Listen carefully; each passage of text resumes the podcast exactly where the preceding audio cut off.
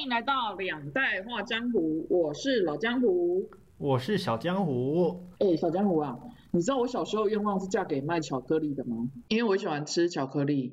那我妈说，其实我应该嫁给卖卫生纸的，因为我鼻子过敏，用卫生纸的量非常的多。哎、最近卫生纸好像又要涨价了哎、有我有看到新闻，纸浆原料调涨，然后高运费好像也回不了头了，所以过年之后要要涨卫生纸的价格了。我们陶哥也在说木料都涨了。他说国外疫情的关系，那个嗯伐木工他们都没有出去砍树，所以都要用库存，然后运费又有涨，太多人在抢货，量太少，然后太多人在抢货这样子。对，然后木料就涨价，所以就叫我们小心不要算错尺寸。我之前看过一篇报道是，比如说 IKEA 的，它的木头好像很多是来自于俄罗斯那个方面的，然后就是他们好像讲究他们的木头是有认证或什么的，那结果发现其实源头是可以做手脚之类的。他们的那个木板也是，好了，不多做评论，不然等下被告。好，我们来，我您刚才提到一个东西叫人力短缺哈。疫情一开始的时候，其实因为人力短缺的原因，还有部分是因为有些国家它的通关或者是入境非常的严格，所以造成货物其实都有 delay 的状况。那后来其实像今年的话，疫情有点缓解了，而且生产端也开始就是加工这样子，就开始上工了哈。可是你看像对岸，它就面临到缺电，然后甚至像美国有塞港，其实对岸也有塞港哈，因为疫情的关系，他们很严格要求入境的那一些船员必须要在船上好像隔离不知道几天吧，结果就造成货轮也都塞港，然后很多的货柜都塞在港边，甚至像美国的话还塞在那个叫什么路路上，呃，货柜已经 container 已经上了岸上了，可是没有司机把它载去，对，没有司机把它载走，所以一哦旦且很多的货品就呃没有办法上架，然后也缺货这样子，所以也造成涨价。然后你知道吗？因为失业率上升，所以美国政府它其实有给这些，比如说司机补贴。那因为补贴的金额已经超出他原本的薪水了，所以他们根本就变成不出来工作，你知道很妙。要是以我们亚洲来讲，应该还是会出去工作吗？我觉得还是不会出去工作哎，啊，我会欸、亚洲人一定更懒啊。我觉得亚洲人就是会领了补贴，然后又出门上班啊，就两边都赚欸可能要看人的个性哦，哦因为有些懒人他就是坐着领那个钱，就算少一点点，他不用做事，他也觉得很赚，可能差个龟苓口啊这样。所以这些司机他们就会采取这个面向的决定，他们就是领了补贴，然后不出去上班了，所以整个路上都是 companer 这样子。啊，这样很惨哎！嗯，就是我可能我订个东西，是，我订一个东西，然后我追踪它的位置，好在海上，好海上好久了，然后他上岸了，他上岸，结果在路上，为什么就司机没开车？没有发车啊？这这实际上算是很严重的问题耶，嗯，而且也会造成我在想另外一个方面就是，假设你是订货的人，你会不会因为这样恐慌又订了更多的货？应该是不会，我是会赶快退掉哎，看能不能退掉，因为这个 这个事情之前疫情刚起来的时候有发生啊，我在要买东西，他跟我说要一个月才会到，哎，正常是二十四 H 哎，变两百四十 H 哎，所以你就变成到另外一家去买这样子吗？就赶快退掉啊，因为我不知道他有没有开始包了，但是我后来定下去，我定二十四 H，结果发现大家的二十四 H 都变两百四十 H，所以我就赶快退掉诶。我我没有遇过，因为我通常在买东西，我会避开就是很多人要买的时刻，即便是实实实体上还是虚拟上都是。你应该是会那个啦，你会占卜啦，知道接下来大家会抢，所以你都抢先一步。你每次嘛都这样，真的，就 像最近大家抢卫生纸，其实我上个月已经买好了这样。嗯，见怪不怪了。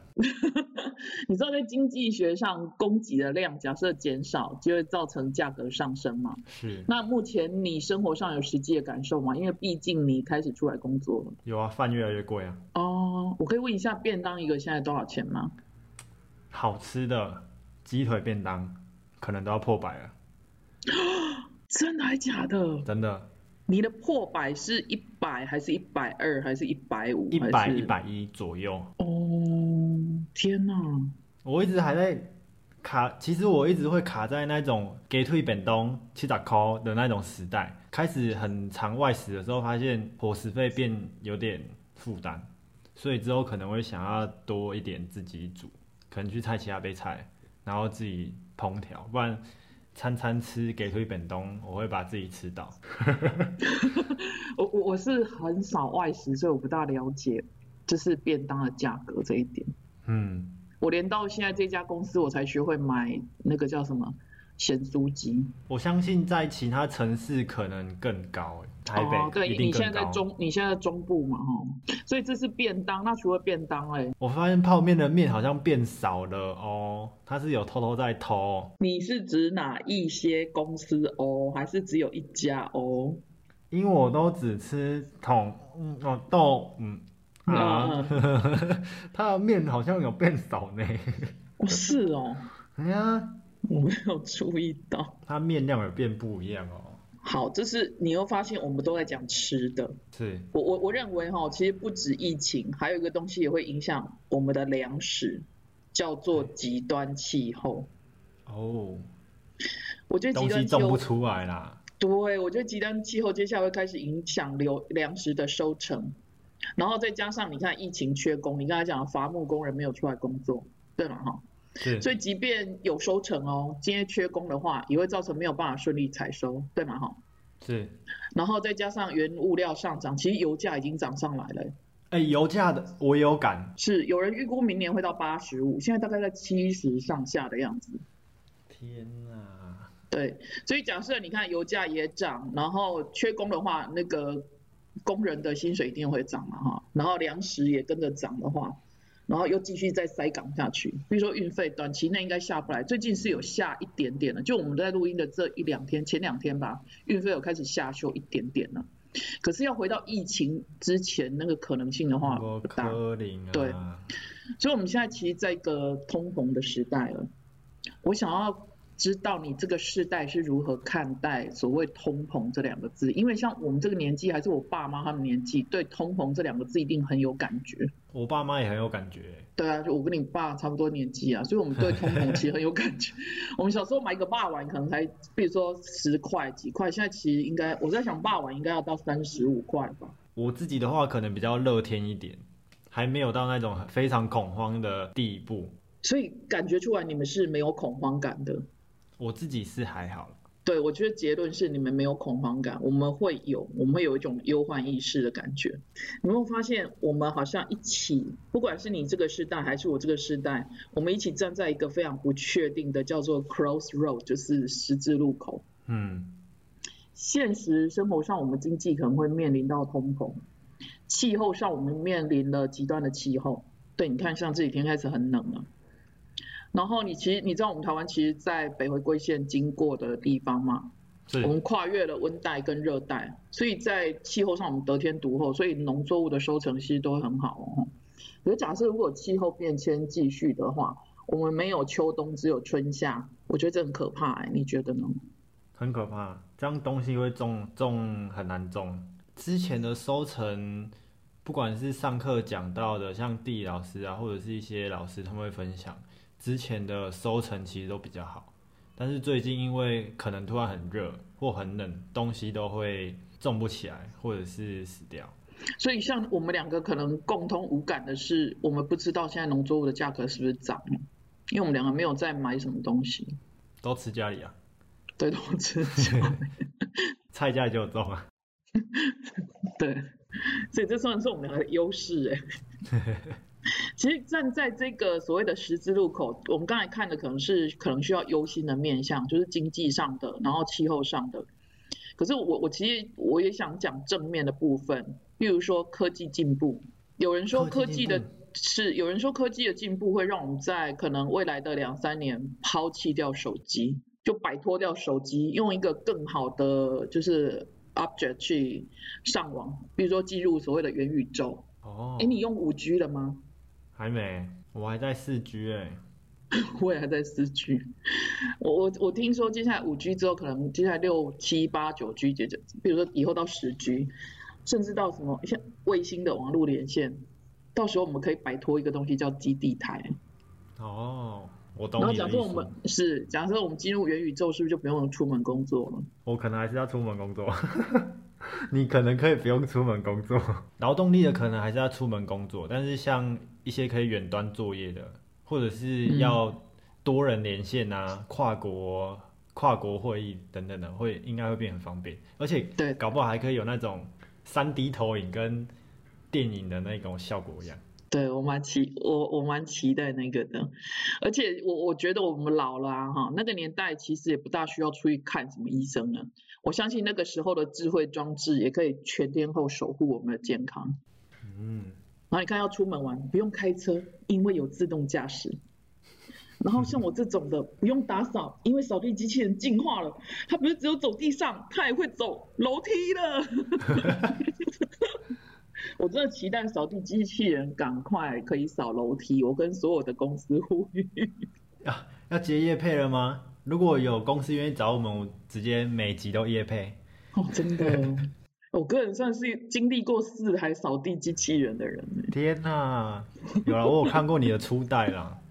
你刚买的时候我就看，很久很久之前。